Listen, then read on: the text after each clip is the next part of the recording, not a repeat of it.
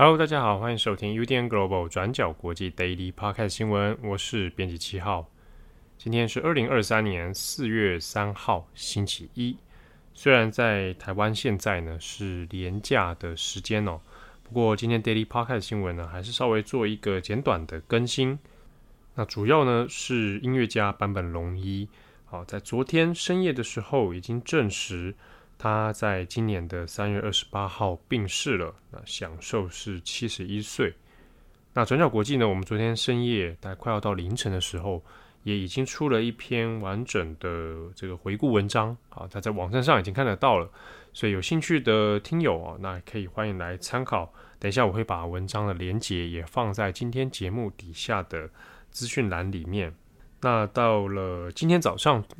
那日本的各大新闻的头版哦，那都还是坂本龙一的病逝。那因为他其实是享誉国际的音乐家，所以在国际的媒体上面哦，包括像是 BBC 哦，那法新社、美联社等等哦，那都有相应的一些报道出来。那我们今天的 Daily Podcast 呢，稍微整理一下，就是坂本龙一的人生过去啊，以及我觉得。呃，像我自己看他的一些东西，觉得诶，我我蛮有意思的一些回忆哦，那会再稍微这边分享一下，那也帮大家整理哦。那截至到今天的中午，那日本各地的像是名人啊，或者是他的亲友啊，那他的一些哀悼的话语哦。好，那我们先看一下坂本龙一。那对于可能未必都那么熟悉坂本龙一音乐的人来说呢，可能不是那么知道他的作品，但是因为坂本龙一他先前接了很多关于电影的配乐，所以很多人如果看过电影的话，都会对他的音乐作品哦非常的印象深刻。包括像是大岛主的这一部名片哦《俘虏》啊，战场上的 Merry Christmas，《俘虏》这部片，那坂本龙一自己啊也有演出啊，他跟。这个英国的歌手 David Bowie，然后还有当时三十多岁的北野武哦，那他们都有在电影当中担当很重要的角色。那这部《俘虏》呢，坂本龙一也是亲手来做电影配乐哦。那也是因此哦，把他在音乐事业上面有推上一个新的高峰。那后来还有很多人都知道了，像是《末代皇帝》啊，就是意大利导演贝托鲁奇所导演的这个很经典的名片，那也是由。坂本龙一所配乐的，那以及呢，这个小活佛啊，基努里维演的小活佛，还包括像是一九九九年《铁道员》啊，高仓健主演，还有广末凉子啊一起演的这个《铁道员》。那台湾的导演像蔡明亮啊，他的一部片《你的脸》啊，也是由坂本龙一所配乐的。所以对很多大众来说，可能很多是透过电影来认识到他的音乐哦。那坂本龙一呢？他是一九五二年出生在东京，他的父亲坂本一龟，那是出版社合出书房的一位编辑哦。那爸爸其实蛮有名的，坂本一龟，他旗下呢，他编过的作者里面就有包括像是三岛由纪夫，还有很多其他的名作家。那像是日本的很有名的哲学家哦，这个柄谷行人，那跟坂本一归本身也是熟识的朋友。那坂本龙一的母亲啊，下村静子，那他的母亲呢，下村家是来自长崎县的实业家。那妈妈呢是在银座这边做珠宝的设计。那下村家本身就是家世算蛮显赫的。那所以这样的家庭背景之下呢，坂本龙一很早的时候其实接受教育就相对是比较优渥，所以像在幼稚园的时候啊，就已经开始在学钢琴。那读的呢是当时的所谓私立自由学园啊，这个学校现在还在，现在叫做学校法人自由学院。那小时候呢就是在练琴的这样的岁月里面度过，那一直到十四岁左右，那。有明确的这样的音乐意识，然后有找到自己喜欢的音乐家。那坂本龙一自己的回忆里面，他最喜欢的两大音乐家，一个就是巴哈啊，另一个就是德布西啊。特别是德布西啊，对于德布西的作品，他有更多的共鸣啊。这种糅合了以前这个印象派的曲风，然后呢又能够加上其他不同种技艺的融合哦。那这个是德布西的。记忆呢，就影响了坂本龙一自己哦。那一九六七年，这是坂本龙一呢，他进入到东京新宿高等学校就读，那时候就是高中生。不一九六七年到一九七零年代，那这段期间在日本历史上就是蛮有名的哦，这是学运浪潮风起云涌的年代啊。那个时候不只是日本啊，在法国啊，在欧洲、美国啊，都有类似的这个风潮。那日本呢，也进入到所谓全共斗时期啊，那以大学为中心的这样的学潮出现。那当然，虽然说那个时候坂本龙一还只是高中生，不过同年期哦，那很多高中生也有参加到这个学运里面。那个时候坂本龙一在做什么呢？那我们都用同时代的另外一位，他是日本的评论家四方田犬彦哦。那他是一九五三年出生，那其实算起来跟坂本龙一是差不多同辈哦。四方田犬彦呢，他自己写过一个书啊，叫做《革命青春高校一九六八》啊，其实是在回忆他自己的高中生涯啊，自己就是非常热情和热血的参加到学运里面，那也回忆到了非常多后来啊，同一个时代也在日本的社会当中崭露头角的名人，那他们当年高中的时候、大学的时候在干嘛？那四方田犬彦这个回忆里面当中就有坂本龙一，我觉得这段非常的。嗯、微妙而且很有趣哦。他就有说到说，当时在这个新宿高校里面，很多学生也罢课。那罢课的学生就离离开了教室嘛。那四方田犬彦在这个学校里面游走的时候，就发现，哎，本来应该空荡荡的教室，却传来一阵钢琴声哦。结果进去一看，那就见到了当时的高中生的白门龙一，就一个人坐在教室里面弹奏钢琴。那其他的学生很多都已经不在哦。那这一幕呢，就让四方田犬彦哦留下非常深刻的印象，就感受到斑本龙一这个人的个性哦，以及他表达自我的一种方式啊。他并不是对于学运毫无感受，并不是对时代完全没有任何的想法。那只是呢，他回应时代，他表现他思想的方式是用他的钢琴，用他的音乐。啊，这件事情呢就被四方田犬彦呢就记录在他的书里面。那这是他对坂本龙一一个第一次初见的印象。那也随着后来人生的发展哦，这个印象还反而某种程度上呢，在坂本龙一身上哦，又找得到一些个性上的发展，以及他后来音乐事业的一些表现。那坂本龙一呢，后来大学是在东京艺术大学，那主修的。就是民族音乐、电子音乐，那特别是在电子合成音乐的部分，那个时代呢是非常前卫的。后来组成了这个 YMO 乐团哦。那他的朋友呢，高桥幸宏啊、细野晴臣啊，三个人组成了 YMO 啊。后来 YMO 也变成一个呃相当有名，而且在海外演出，然后也得到很多肯定的一个团体。那他以他们的这个音乐成就来说，在那个年代是相当的突出而且前卫的。那很多人都知道，这个专坂本龙一被昵称是叫教授啊，大家都会叫他教授教授。那这个教授的名称呢，是 YMO 乐团里面他的好朋友高雄信宏高桥信宏帮他所取名的啊。那当然主要。当初讨论到这个教授这个戏称的这个原因，也是因为坂本龙一学历蛮高的，然后他后来一路就往上念啊，所以看起来一副就是说，哎，大家想说你是啊，要要要成为学者吗？成为教授吗？啊，这是一个开玩笑的昵称哦。那另外呢，这边也拉出来谈一个，是在学运学潮爆发一九六八年以后啊，这段期间，那同时其实也是很多呃日本漫画啊。崭新发展的一个年代哈，除了那个时候有很多手冢治虫的漫画之外呢，还有剧画啊，就是比较相对写实，而且有可能有暴力啊这样的剧画的作品越来越多啊，来去回应这个时代，也成为很多那个时候在学生族群里面一个热门的阅读种类。那那个年代呢，坂本龙一也有自己聊过，说他自己非常喜欢的漫画啊，其实并不是剧画。而是手冢治虫啊，那他最喜欢的两部，也是在六零年代到七零年代开始连载的《火之鸟》还有《佛陀》啊，这两部。那这两部在台湾现在也都找得到复刻版了。啊，那《火之鸟》这一个作品，它其实年连载年代更早，它算是个大长篇啊。只是在后来六七年代的时候，有比较多集中的作品。那探讨的呢，也是人类的生命啊，在不同的呃古代或者现代或者是科幻未来里面，那怎么样的流转，以及去问生命的意义是什么？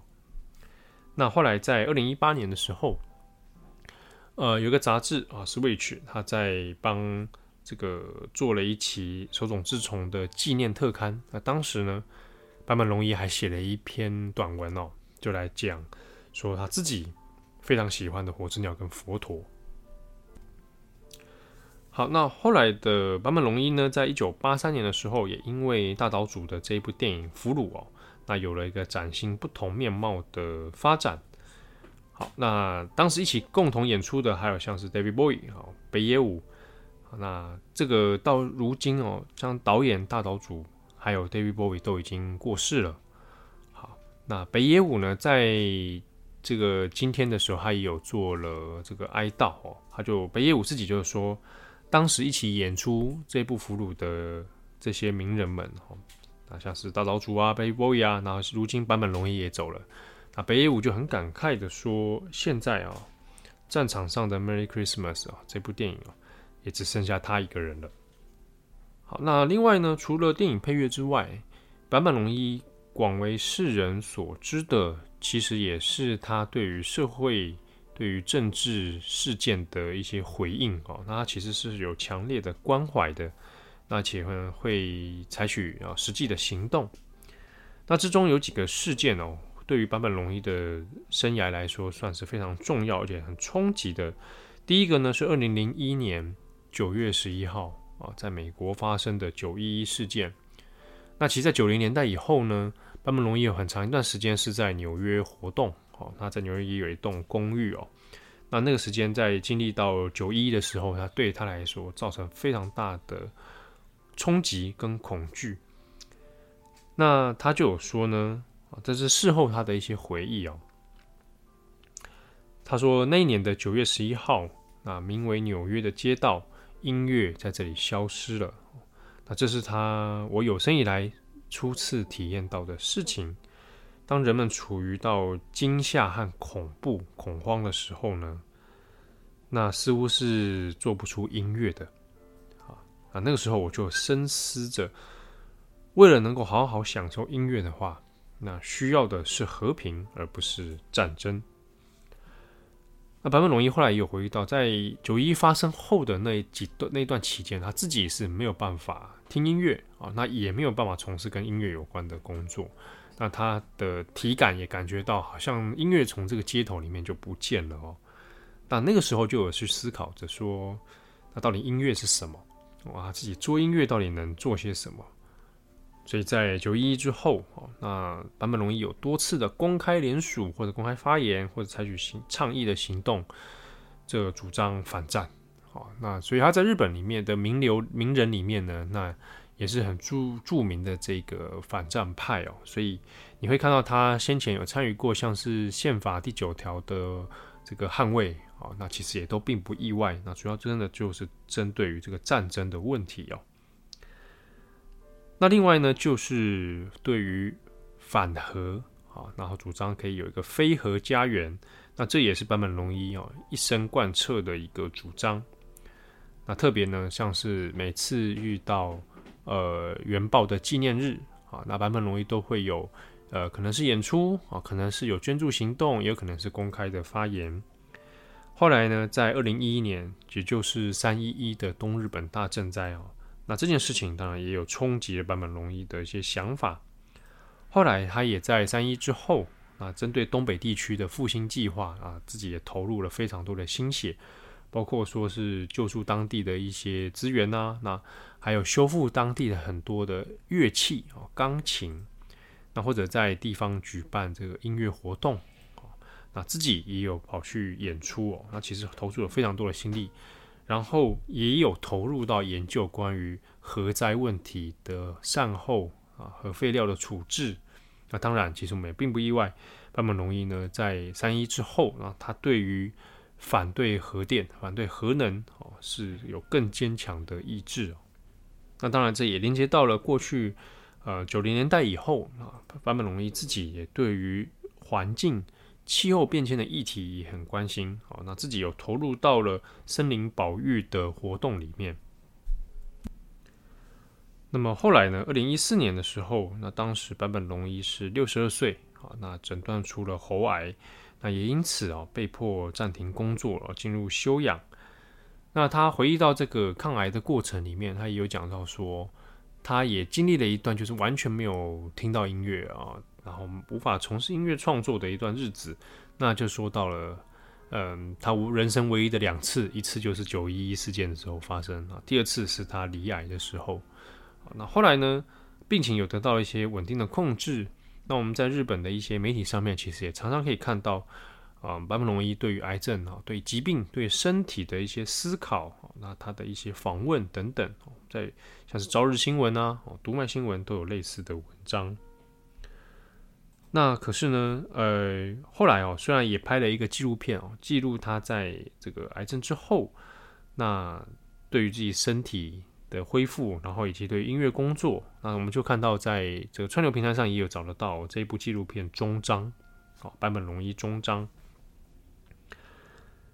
那之后呢？二零二一年呢？那坂本龙一也公开啊，说他又罹患了直肠癌啊，那身体其实已经很难再消化各种工作了，所以就是相当的勉强。那在二零二二年，去年的年底的时候，他又推出了线上的音乐会。那这个音乐会呢，其实是先前在东京已经录好啊，那再来做线上的播出啊。那这个音乐会，其实在那个时候大家都已经知道。这可能是他最后一次的公开的演出了。那因为疫情的中断，其实也很少公开的露面哦。那二零二二年底，这也是变成坂本龙一哦最后一场公开的线上的一个音乐会。那一直到今年啊，就是二零二三年的四月二号的晚间，那才透过他的官方公开说，坂本龙一已经在三月二十八号的时候病逝了。享寿是七十一岁。那依照坂本龙一自己的遗愿呢，嗯，所有的丧葬哦都会从简，那也不会对外的公开。那也婉谢所有的吊唁跟献花哦。那官方呢倒是也有引用说，这是坂本龙一生前最喜欢的一句格言。好，那这句格言是用拉丁文写成的，我们直接翻译的话呢是：艺术恒久远，而人生短暂。那这句话其实原本原点是希腊文哦，古希腊文，它是以前古希腊大概西元前五世纪左右的医生啊，希波克拉底。这句话是出自他，所以原文其实从希腊文改过来。不过呢，这个原文里面其实关于艺术那个字哈，它可以改写成它意思是通非常多，包括技术。那这技术里面它涵盖的范围里面就包括了像音乐啊，包括了像各种雕刻、绘画都可以涵盖在里面。所以我们在翻译的时候，会多是多半都是使用成艺术哦，所以是艺术恒久远而人生短暂。好，那在坂本龙一的訃闻传出之后呢，他在美国纽约的一栋公寓哦，是他过去常常使用哦，到达纽约之后住的地方。那外面就有出现了有人献花啊，有黄色的这个这个花朵花轮啊，放在这个纽约公寓的门口。那根据 NHK 的报道，有说到公寓里边这边呢，就传出了一阵音乐哦，那是坂本龙一呢在俘虏战场上的 Merry Christmas 啊所制作的主题曲啊。在这个纽约的街头里面突然响起。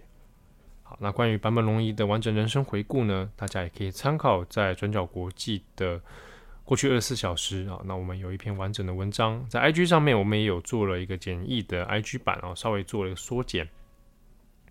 那另外在我们的姐妹在名人堂啊，名人堂这边也有过一篇专文在讨论坂本龙一这部纪录片哦终章。那也从这部终章里面连接到。更深度的去谈坂本龙一的音乐风格，还有他的一些人生思考。那有兴趣的朋友都可以来参考。那我们也会把这些文章的连接放在我们今天的资讯栏的底下。好，那祝福大家有美好的一天。我是编辑七号，我们下次见喽，拜拜。